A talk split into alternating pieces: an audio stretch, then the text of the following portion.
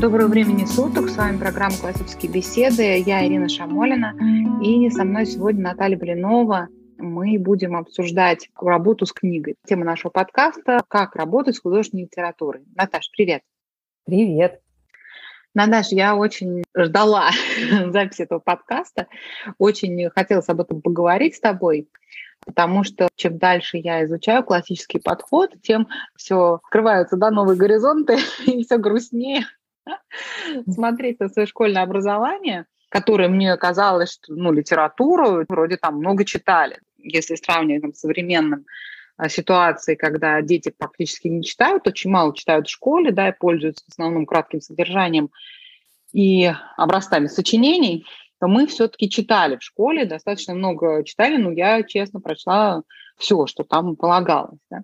Я теперь понимаю, что я была незнакома в школе, не было такого примера, да, неоткуда было это узнать, о том, какие вообще есть подходы к чтению, и что, понятно, всем нам знакомо чтение для просто удовольствия, чтение для интереса, то есть однократное прочтение книги.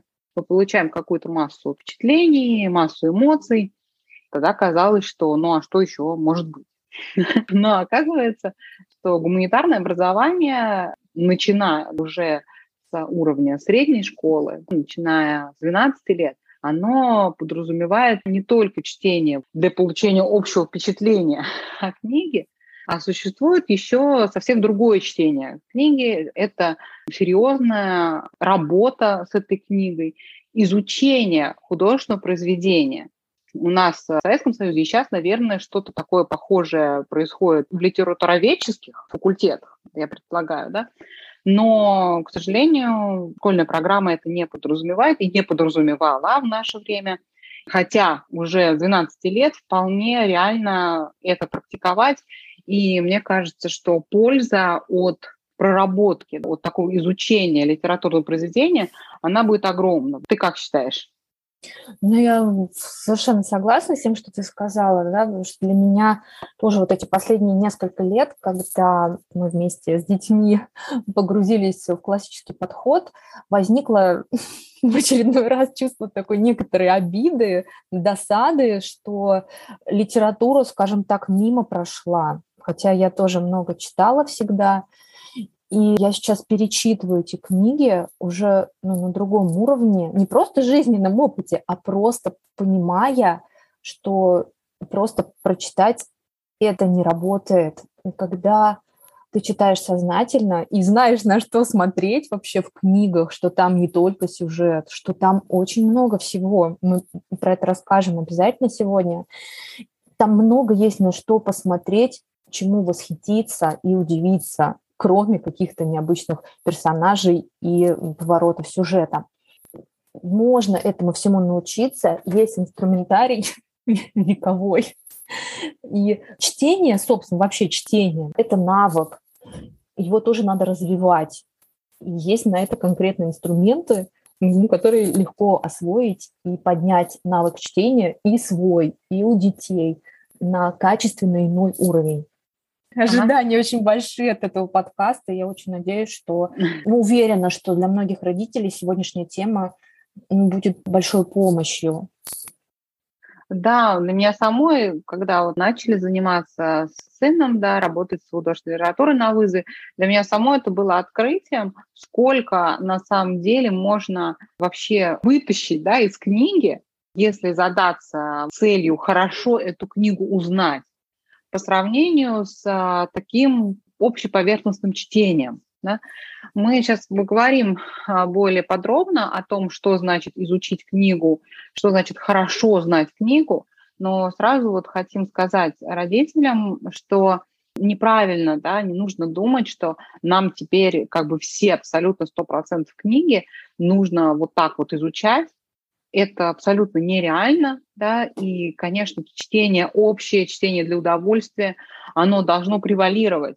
И вот такое углубленное изучение книги здорово очень, когда оно имеет место, и нужно просто рационально подходить к тому объему книг, который можно за год таким образом изучить. Да? Может быть, это будет 5-6 книг, там по два месяца на книгу, грубо говоря. Но ребенок должен читать, да и мы сами, в общем, читать книги обычным способом, да, но что удивительно, мы себе это обязательно все почувствуем, когда мы такую работу детальную какой-то книгой ведем, да, вообще привыкаем к такой работе, то это повышает качество и такого общего чтения, да, поверхностного чтения.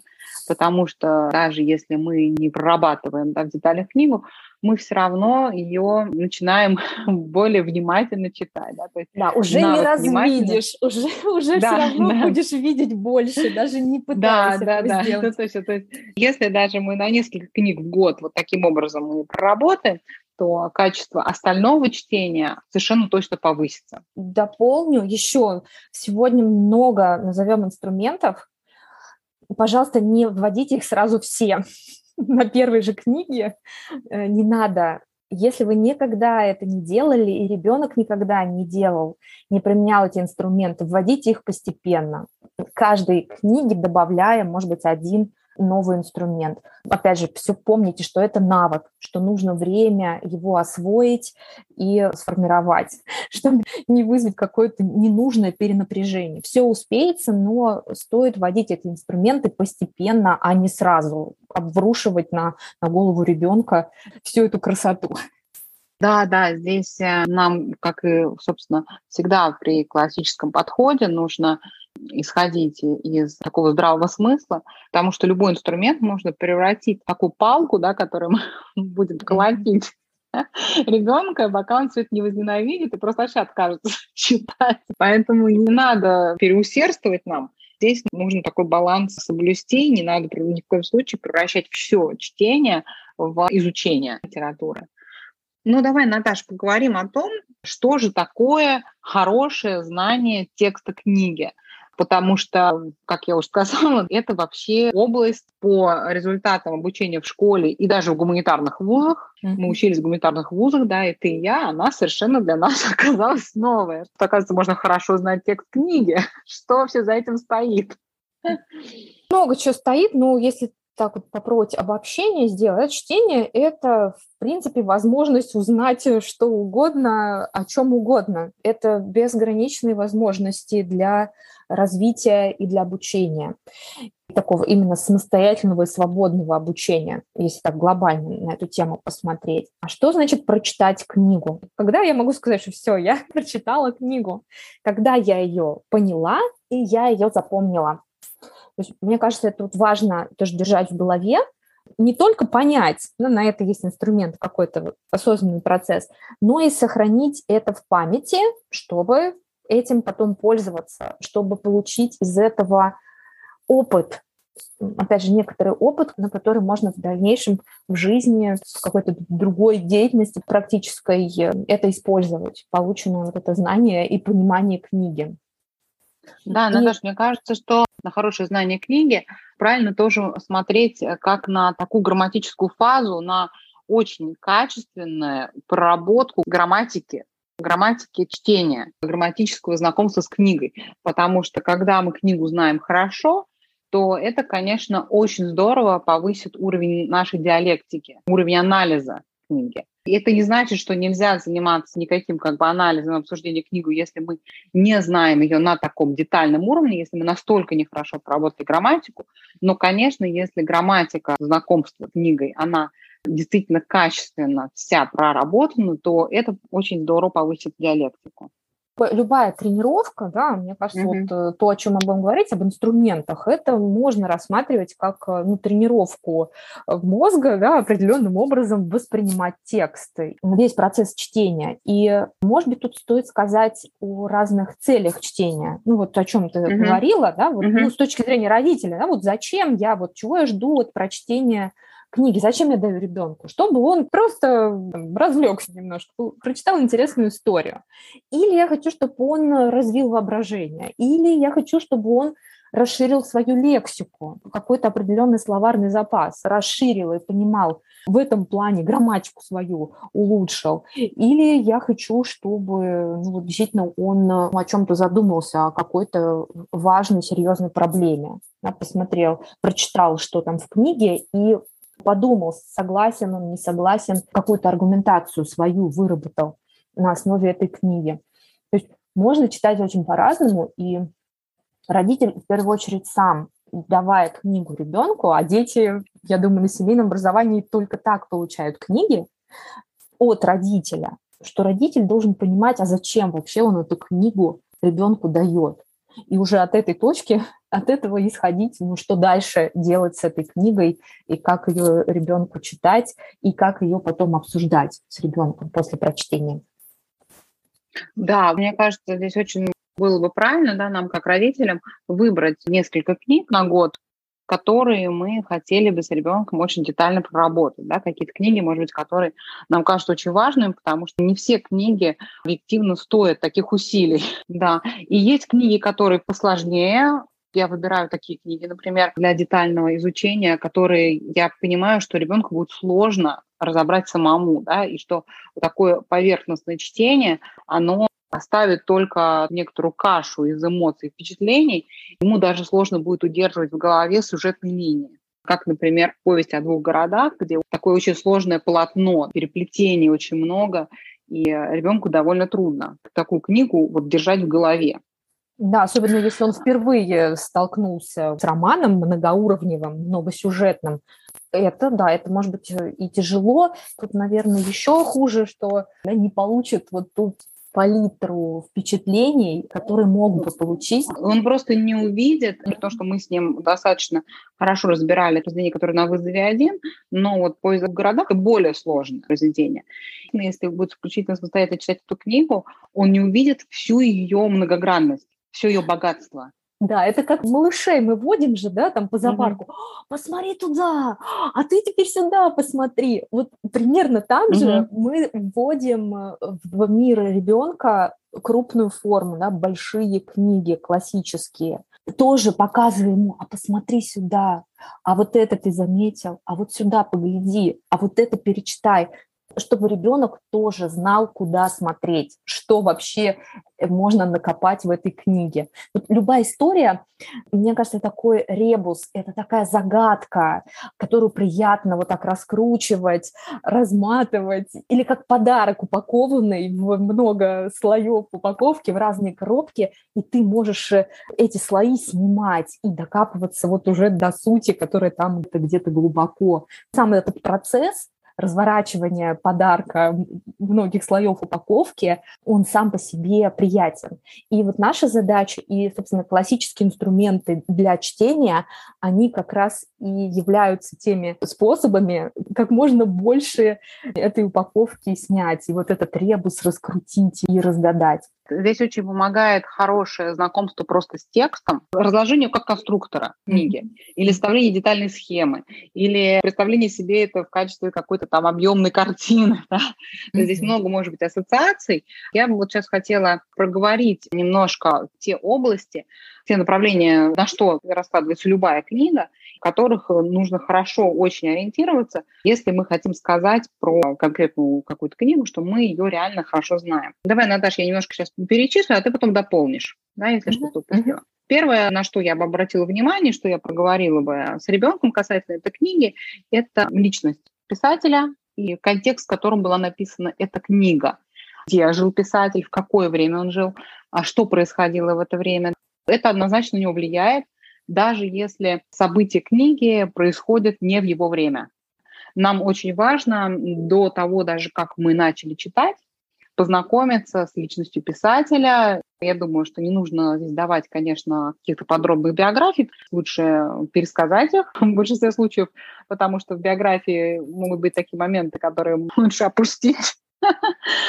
И, в общем, родитель здесь сам решает, насколько подробности знакомить, но какое-то представление о жизни, да, о творчестве писателя должно быть и однозначно какое-то представление о историческом контексте. Да. Здесь помогают э, и знания хронологии, да, наши исторические карточки, и, конечно, это все можно погуглить, чтобы составить себе примерно понимание той эпохи, того времени, в которой жил автор. Да. В какой стране он жил, да? да какая страна, где он жил, когда про и как современные события или тоже про которые он сам читал, да? да. И, и вот, был... дальше, да, когда мы поняли, кто автор, да, с кем мы имеем дело, где, когда он жил, в какую эпоху, мы читаем книгу первый раз, да, поверхностное чтение, и потом мы начинаем ее разбирать более подробно. Первое, на что мы должны обратить внимание, что мы должны для себя отдельно отмечать, это все эпизоды место, время действия, которые вводятся. Да, то есть где происходит действие книги. Да, это может быть одно место и время, это может быть одно место и разные времена, да, то есть она протяженность книги какая.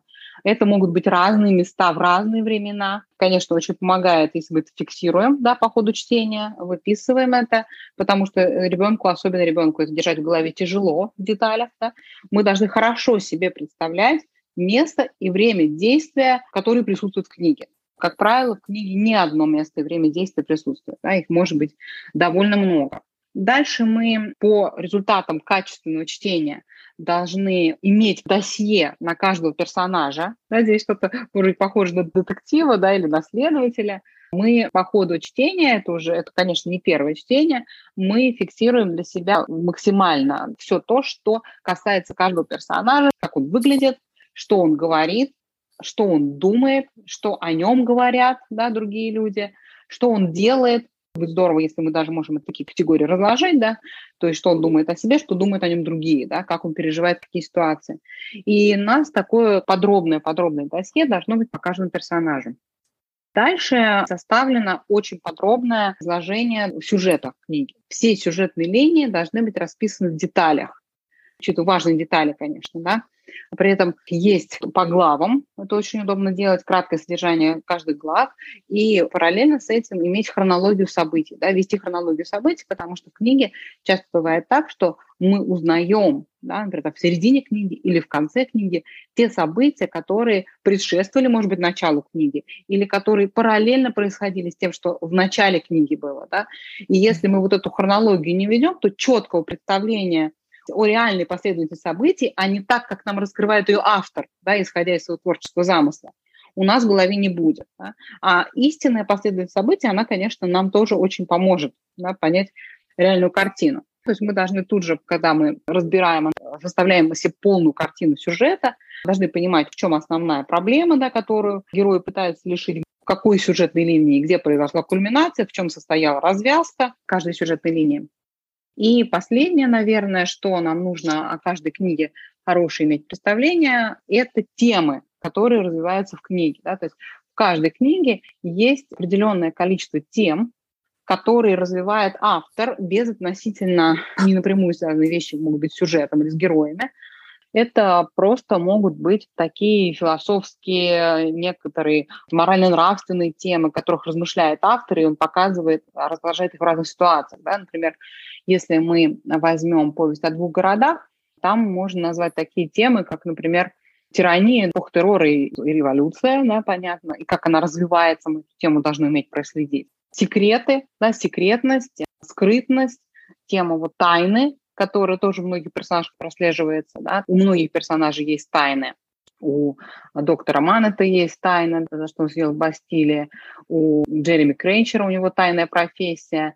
У мадам Дефарш, ее мужа, есть тайная деятельность. Там ну, многие персонажи, они имеют тайны. Да? Потом тема судьбы, тема самопожертвования раскрывается, тема возвращения к жизни, да, как первая глава называется, и там возвращается к жизни не только доктор Маннет возвращается к жизни да, из почти уже предсмертного состояния и Чарльз Дарней, и Картон да, в таком экзистенциальном значении. Тема заключения, да, тема тюрьмы, она тоже присутствует, да, там это и Бастилия, и заключение доктора Маннета, и заключение маркиза Времонда, да, потом заключение Картона, который взял на себя эту роль. В общем, есть ряд тем, и в каждой книге они присутствуют в большем или меньшем количестве, которые нужно видеть и понимать, как автор их развивает, какие герои книги связаны какими темами. Это очень интересно, да. Ну вот, пожалуй, то, что я перечислила, мне кажется, даст такое хорошее понимание организации книги, да, ее устройства. Mm-hmm. Вот, Наташа, ты хочешь добавить к этому?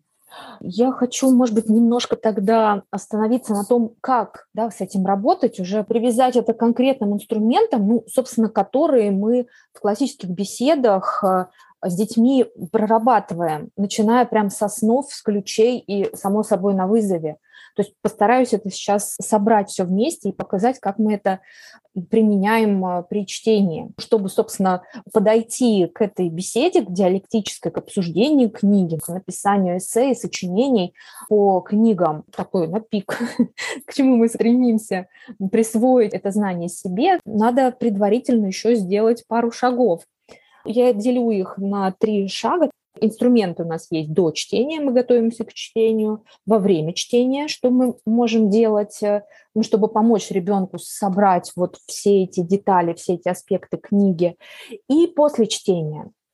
Угу. Значит, э, что делаем до чтения? Да, мы уже с ключей дети знают, что все заканчивается заголовком. Да, ты написал работу, и ты думаешь заголовок. Имеется ну, определенные правила создания этого заголовка. Он должен отражать мысль твоего текста главную. Он должен быть связан с твоей заключительной частью. И, естественно, все писатели тоже продумывают заголовок книги, и название глав этих книг имеют большое значение. И это уже такая первая загадка. И обсуждение названия книги и заголовков глав создает такое приятное предвосхищение. Для меня это вообще вот самая любимая часть, да, гипотеза, да, что, что, о чем это будет. Очень поддерживаю, особенно вот повесть о двух городах, там так здорово подобрано название глав, и они такие интересные, и когда читаешь совсем по-другому раскрываются, да, потому что там в них много иронии, оказывается. Да, да ирония, там, где он называет, да, провокатор называет главу совсем не так, да, что он там имеет в виду. Это действительно очень правильно, здорово. Да, это интересно на разных книг, разных периодов. Ну, потом уже, когда накапливается багаж, да, можно анализировать, когда скромные заголовки 19 века, когда там просто одни цифры могут быть у глав, или у Свифта, мне кажется, Свифта еще никто не превзошел, когда название глав это могут несколько предложений занимать. Да? Глава mm-hmm. первая, в которой автор сообщает какие-то сведения о себе, о своем семействе, первые побуждения к путешествию, он терпит кораблекрушение, спасается вплавь и благополучно достигает берега страны Лилипутов. Его берут в плен и увозят внутрь страны. Я прочитала название первой главы. То есть была и такая традиция. Да? В свой период там Кэрол над этим сильно шутил в своей Алисе, да, тоже там очень смешные названия глав. Но опять же, это создание такого предвосхищения, обсуждение истории до того, как она начнется, ну, для моих мальчиков это очень классно работает, причем и на младших, и на старших. Это всегда интересно, да, угадал ты или не угадал. Угу, это да. другое настроение для чтения создает. Дальше мы начинаем читать. Ребенок начинает читать, или мы параллельно читаем с ним. Ну, если у нас серьезные планы на дальнейшее обсуждение этой книги. Вот. Во время чтения очень здорово нам поможет э, тривиум, классический тривиум, грамматика, диалектика и риторика. То есть на что мы обращаем внимание? Как вот собирать то, что ты перечислила? Герои, темы, да, все-все-все такое. Ну, во-первых, грамматика именно на уровне слов. Часто сталкиваюсь с тем, что возникает у ребенка ну, иллюзия понимания текста, просто потому что там встречаются ну, какие-то слова, канониры какие-нибудь или эти кибитки ямщиками, которые для ребенка непонятно, что это вполне такое может быть. Просто даже иногда, у меня вот недавно была такая ситуация, ребенок спросил, мама, а что такое мех? мех возник. И вот меня восьмилетка спрашивает, а что такое мех? я вдруг понимаю, что у нас там ни шуб нету, уже, в общем, он не видел ни шубы, ничего, мехового нету. Ну ничего, нашли фотографию, нашли у бабушки меховую шапку и, в общем, посмотрели, что такое мех. То есть внимание к слову имеет большое значение для понимания, чтобы как раз у ребенка в голове какая-то достаточно четкая, яркая картинка, такая киношка событий возникала. Очень важно, чтобы была культура спотыкания о незнакомые слова.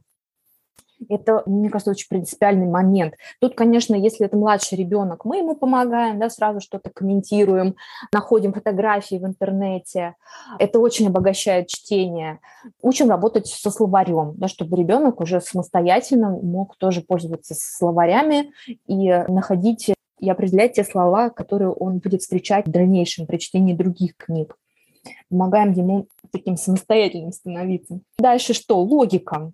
То, что нам надо следить э, за героями, нам нужно следить за темами, за событиями. Тут, конечно, поначалу ну, стоит все-таки писать, да, фиксировать э, эти вещи, события на оси времени, хронология, на вызове бета история астрономии мы прям полгода со студентами вызова это отрабатываем, да, вместе ведем, учимся отмечать события на оси времени, и во втором полугодии вызова бета, кто проходил, знаете, учебный суд, да, мы там тоже как раз раскручиваем историю, восстанавливая хронологию событий. Вот этот инструментарий из вызова бета мы просто берем и применяем читая книгу, надо помнить, главу прочитал, надо отметить те события на оси времени, которые произошли. Очень может отправлять нас куда-то немножко вперед, в будущее, да, к тем событиям, которые наступят, намекать, что что-то произойдет. Или отправлять в прошлое, да, какую-то предысторию,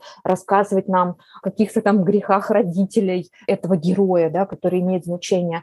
И э, Конечно, ребенку и подростку бывает э, не просто это удержать все в голове. И лучше это отмечать. Это не занимает много времени, это просто определенная культура работы, что книга, которую читает ребенок, она хранится вместе с таким альбомом или рулоном, да, там, свитком из обоев, где он ведет хронологию событий на героев хорошо заводить, поддержу твою аналогию со следователем, заводить прям вот э, ну, если не папки, то хотя бы отдельные странички выделять для них и действительно записывать какие-то ключевые моменты описания персонажей, их внешности, характера.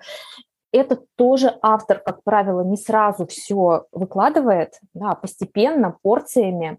Собственно, мы этим занимаемся на УИП, да, мы записываем персонажа, и, ну, в общем-то, что описываем его существительными, да, кто он, что он, прилагательными, какой он по характеру, по внешности, и что он делает. Ну, то есть, что он делает, какие поступки он совершает, какие действия, участником каких событий он является. Этого достаточно для того, чтобы более полное представление о персонажах получить и не запутаться в них. Потому что тоже мы с тобой обсуждали, да, повесть о двух городах, а, там действительно могут герои, которые возникают в начале книги, просто какими-то ужасными злодеями предстают. Потом в конце они возникают тоже в эпизоде, играют очень большую роль, помогают героям, они уже ну, какой-то неожиданный поступок совершают. И нередко подросток воспринимает, не может их связать да, то есть он уже забыл в начале книги, что там мистер Кранчер этот возникал, и в конце у него это может э, восприниматься как какой-то другой персонаж. Писатель-то его и показывает как раз, что он изменился, да, что он совершил неожиданно, он там плохие какие-то вещи вытворял, негативно проявлял, а в конце книги он стал вести себя по-другому. И в этом может оказаться одна из главных тем преображение человека, его изменения ну, в связи с теми обстоятельствами, которые он пережил, теми ситуациями, в которых он оказался. Ну, поэтому такая картотека на героев и хотя бы список э, такой персонажей тоже стоит завести и сверяться. Да, это новый персонаж у меня тут в десятой главе появился, или он у меня уже был в одной из предыдущих глав. Это логика, да, мы следим причинно-следственные связи, герои, и, собственно, можем перейти к риторике. Да, прием классический – это риторика. Риторика – это беседа с автором. Конечно, у нас, вот ты говорил про тайны, да, Ирин, мы читаем и что-то не можем понять, у нас возникает вопрос. Вот этот вопрос надо отметить, ну, как минимум на полях поставить вопросик да, карандашом. Или как-то другие родители нас советуют, они используют стикеры, да, наклейки, они есть даже такие прозрачные, достаточно большие, где можно не просто знак вопроса, а написать даже сам текст вопроса, что тебе непонятно. Ну или опять же выписать в тетрадочку да, те вопросы, те непонятные места, может быть, как вы возмущены, или ребенок возмутился поступком какого-то персонажа или удивился. Этот диалог с писателем надо поддерживать. С чем согласен, с чем не согласен, что непонятно оказалось. Можно выписывать какие-то фразы особо понравившиеся, интересные, цитировать.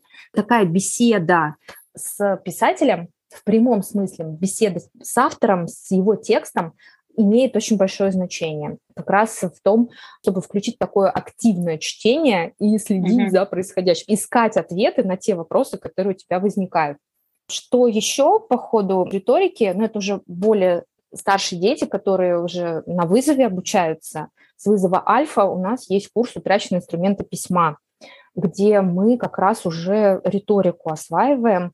Дети учатся видеть в тексте не только содержание, но они уже знают, что у текста есть структура, да, это канон диспозиции. Любой автор выстраивает историю, у нее есть скелет, такой скелет в шкафу, который тоже интересно найти увидеть, где кульминация, да, какая логика в главах. Главы могут чередоваться, то есть, допустим, в четных главах у нас одна сюжетная линия развивается, в нечетных главах другая сюжетная линия развивается. Да, может быть так, может быть иначе. То есть автор, он конструирует историю, у него есть какой-то план, какая-то схема, которую он нам выкладывает, да, такие карты выкладывает нам на стол, и они складываются в определенный рисунок. И за этим тоже можно следить отдельно, и нужно следить отдельно, 12 плюс, когда с вызова альфа, уже тоже стоит ну, сначала вместе с ребенком пытаться разгадать схему автора. Это может быть выглядеть в виде плана, да, составления плана книги, который ты читаешь. Да, о чем эта глава, о чем эта глава, кратко, в двух-трех предложениях, там, фразах, изложить, о чем эта глава, чтобы иметь возможность структуру прослеживать и анализировать отдельно. И третий уровень – это у нас элокуция, тоже по ходу чтения. Дети, опять же, освоившие базу, основу утраченных инструментов письма, совершенно точно могут видеть уже приемы элокуции, приемы украшения, то есть как автор работает со словом, где он использует сравнения, какие параллелизмы, выписывать примеры, метафор, например. То, с чем ребенок уже знаком, с техниками, инструментами локуции, тоже стоит выписывать. И это уже третий аспект текста, работа со словом с фигурами и тропами. Поначалу, конечно, это то, что знает ребенок, но по мере освоения каких-то новых техник, или тоже сталкивалась с такими ситуациями, когда ребенок начинает следить да, вот за этой локуцией, за теми приемами и обнаруживает, э, что похоже, что это так. Он тут повторяет в начале каждого предложения одно и то же слово. Очень похоже, что это какой-то прием риторический. Ну, конечно, это риторический прием, это анафора, да, вот, пожалуйста. Обнаруживает сам прием и потом просто узнает название этого приема и локуции. Ну вот, это, наверное, третий такой анализ во время чтения то есть грамматика, логика, риторика – это наши инструменты, с которыми дети знакомы, обучаясь программе «Классические беседы», учатся этим пользоваться. И, конечно, их надо обязательно применять э, при чтении. Да, Наташ, спасибо. Мне кажется, отличная такая общая картина, да, но давай еще пару слов скажем о том, как мы диалектически анализируем персонажей, как мы вот с этим работаем. Когда мы уже полностью получили представление об устройстве книги, и о ее структуре, и о ее сюжете, кульминации, о характере каждого героя, собрали факты. Что обсуждать с ребенком, вот имея все это на руках?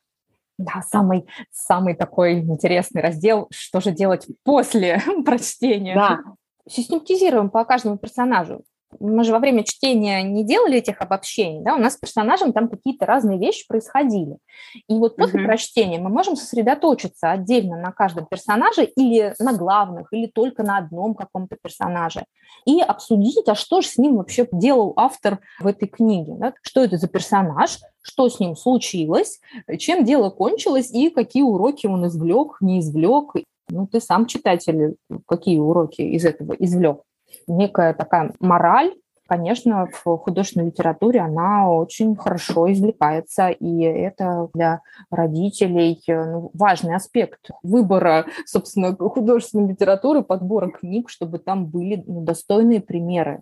Да, вот мне кажется, что такая проработка книги на грамматическом этапе, да, она дает потрясающие возможности для родителя вести на этом материале для ребенка неочевидным образом беседу о морали и нравственности. Потому что в лоб читать лекцию ребенку про то, что надо поступать вот так, а так поступать не надо, это, как правило, имеет эффект примерно равный нулю. Uh-huh. А вот обсуждать моральный выбор героев, нравственность, безнравственность поступков, последствия, которые имели эти поступки, духовный путь героя, где он шел за своими страстями, да, где он преодолевал свои страсти и делал все-таки правильный выбор, где он мог выбрать добро, да, насколько какому герою было сложно сделать выбор в пользу добра.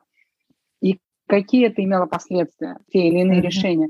Это совершенно уникальная возможность такой, можно сказать, катехизации, то есть катехизаторской mm-hmm. беседы со своим ребенком на материале очень близком уже ему, очень понятным, да, то есть когда была проведена такая большая работа с книгой, то ребенку эти все персонажи, они очень близки, и говорить о них ему интересно. С одной стороны, ему интересно говорить о них, да, с другой стороны, это не касается напрямую его лично, поэтому ему легче говорить на эти темы, да, чем когда мы начнем говорить с ребенком, что как вот ты вот поступил здесь, тут, а переносить это на личность, да, это мало кто вообще, особенно подростки, да и взрослые люди это не очень-то любят, да, обсуждать да, как бы себя, обсуждать себя, обсуждать э, поступки и выбор героев книги, это намного легче, и это намного интереснее. И мне кажется, что самый ценный плод драматической проработки, изучения книги, оно в том, что благодаря детальному знанию каждого героя, детальному знанию сюжета, всех взаимосвязей, причин и последствий, которым привели поступки, мы имеем возможность с ребенком провести сравнительный анализ героев, да, сравнительный анализ героев по разным параметрам, кто в какой ситуации как смог себя повести, даже размышлять на тему, а вот если бы вот этот герой был вот в этой ситуации, как ты думаешь, как он бы себя повел? И почему ты так думаешь, что он бы себя повел? Какие качества, да, его душевные качества позволили бы или не позволили бы да, сделать вот такой вот выбор? Мне кажется, благодаря именно хорошему знанию литературного произведения мы имеем богатейший совершенно материал для того, чтобы пообсуждать с ребенком мировоззренческие вопросы на примере характеров этих героев. И здесь конечно, имеет смысл брать серьезное такое глубокое произведение, где вот эти герои, они не плоские, а где они прописаны очень детально и очень объемно, да, чтобы это описание, оно давало полноценное такое представление о личности, о, о аспектах как герой был показан в разных ситуациях, да, были описаны его мысли в разных ситуациях. Когда нам автор дает обширную, да, такую трехмерную картину этой личности. И тогда очень интересно это с ребенком пообсуждать, как такой человек поступает. И благодаря вот этому обсуждению ребенок, он обогащается вот этим жизненным опытом, конечно, это не в полном смысле жизненный опыт, который приобретает человек на своем собственном, да, на своей шкуре, но ценность проживания с героями их жизненных ситуаций, она, мне кажется, огромна. И это именно то, за что так ценят художественную литературу.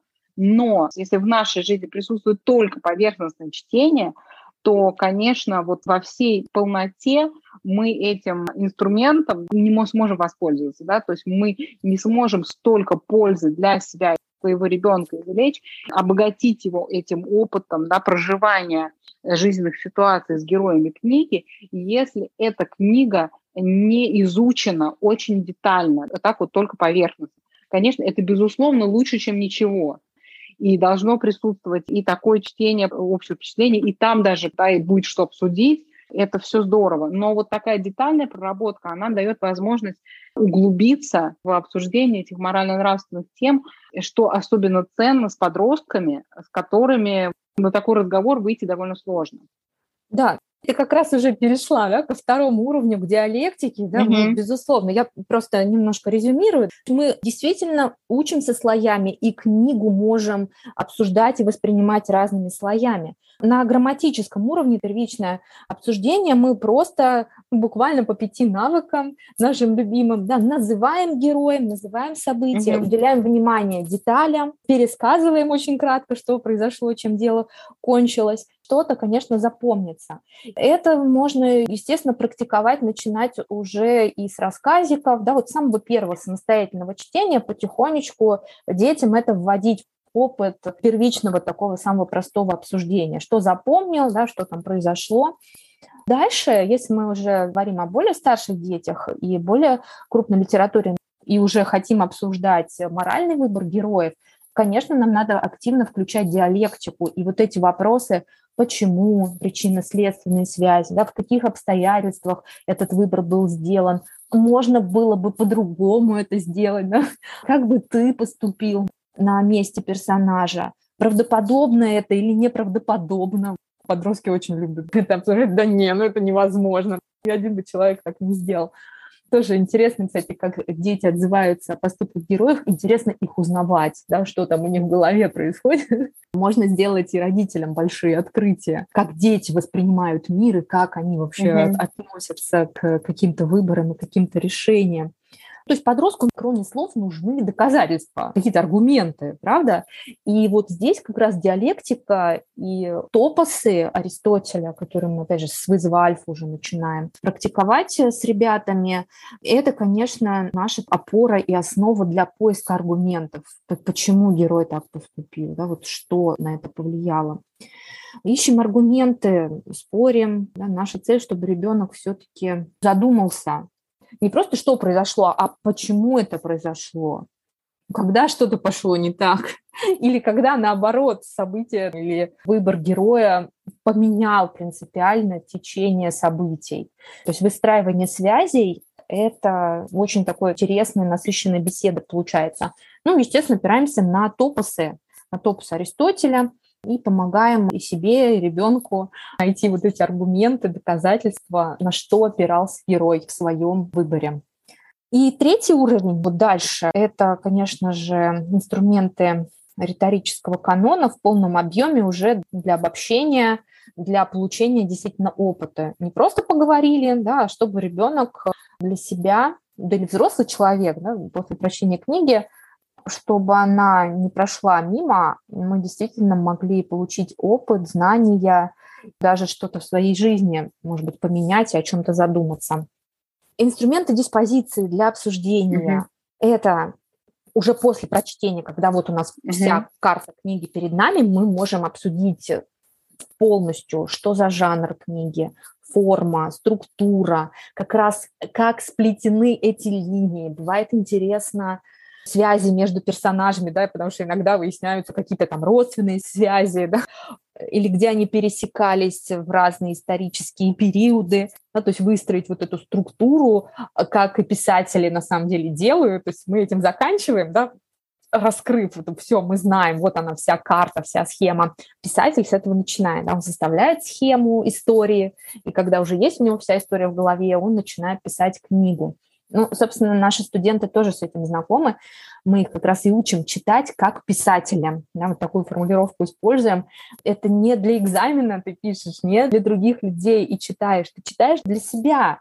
Да, и пишешь ты тоже для себя в первую очередь и для тех людей, которые будут читать свое сочинение. И поэтому, когда мы читаем книгу, мы стараемся тоже мыслить как писатели. А как я могу что-то такое сделать или как я могу написать по-другому?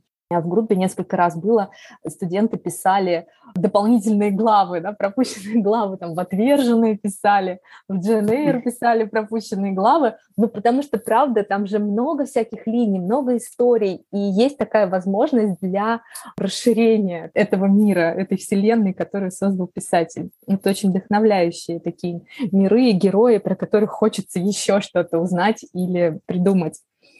Также, что мы обсуждаем, конечно же, элокуция, оцениваем автора, как он поработал с аудиторией, как он удерживал наше внимание, достаточно ли он нам подбрасывал каких-то подсказок, да, чтобы мы догадывались, или наоборот специально уводил нас в сторону, чтобы мы долго не догадывались, чем дело кончится. Этому мы обучаем, кроме УИПа, еще в курсе коротких рассказов на вызове бета. Вот знакомимся со структурой истории, и там все эти вещи тоже ребята на примерах разбирают и пишут собственный рассказ. Поэтому, начиная с вызова бета, совершенно точно можно и нужно это обсуждать, учиться видеть то, как мастер отработал, да, как он нас вообще цеплял, какие слова он использовал. Мы вот, когда обсуждали повесть в двух городах со студентами, Икинс любитель, просто фанат. Больше всего он использует анафоры, эпифоры, параллелизмы. Вот это у него такой излюбленный прием, который он ну, просто щедро в каждой главе рассыпает, анафоры и эпифоры. Дальше мемория что запомнилось, что ты хочешь сохранить, как это можно сохранить, что-то даже наизусть заучивать, почему нет, какие-то цитаты выписывать. Но лучший способ что-то сохранить – это, конечно же, ну, что-то написать, свои мысли зафиксировать по этой книге. Это может быть просто запись в дневнике, это мы уже, наверное, и к акции переходим, да, так не только сохранить в памяти, но и какой-то опыт, что я могу с этим сделать по большому счету. Вот э, прочитал книгу и и что теперь? Ну, конечно, я могу обобщить свои мысли, просто впечатления какие-то свои записать в дневнике в свободной форме, никому не показывать. Это очень помогает сохранить и эмоции, и общее впечатление о книге. Простая запись в свободной форме помогает вспомнить потом, о чем вообще эта книга была. Это может быть форма, направленная на внешний мир. Например, можно зайти на сайте книжного магазина, написать рецензию, отзыв на эту книгу, да, своими впечатлениями поделиться с другими людьми. Это тоже и полезно для других людей, полезно для себя, да, такой опыт письменной работы. И в некоторых интернет-магазинах даже за это начисляются скидочные баллы. Так что мы все любим читать, и этим тоже мелочь, а, знаете ли, приятно. Подростки вообще такие прагматичные, как правило, люди, да, и вот такая а, практичная цель для них э, имеет значение. Да, дальше, конечно, можно уже по способностям и по возможностям хоть пропущенные главы, хоть стихи, рисунки по мотивам прочитанного, выражать не только логику но в письменной речи, составлять план или какой-то конспект, выписки, но и эмоциональную такую рефлексию тоже подсказать ребенку, да, что это тоже можно и нужно сделать. То есть если он играет, рисует, ну, наверное, стоит и тут поддержать ребенка, эту эмоциональную сторону тоже выразить и зафиксировать. Это тоже будет акция, это тоже будет очень по-классически. Да, здорово, Наташ, спасибо. Мне кажется, что очень вдохновляющие такие перспективы.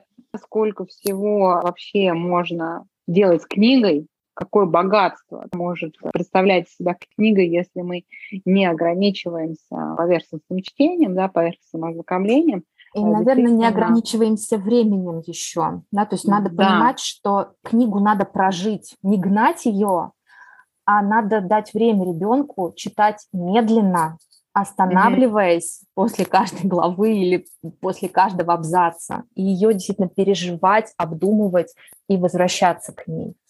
Требуется время.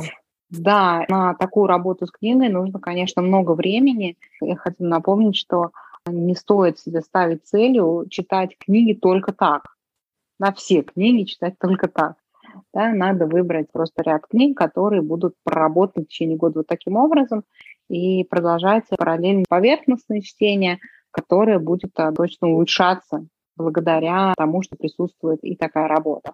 Наташ, спасибо тебе большое за сегодняшний подкаст. Я думаю, что всем очень полезно и интересно это услышать, и тем, кто первый раз знакомится с таким подходом, и те, кто как-то интуитивно, я думаю, большинство интуитивно уже чувствовали, что что-то такое нужно поглубже делать, да.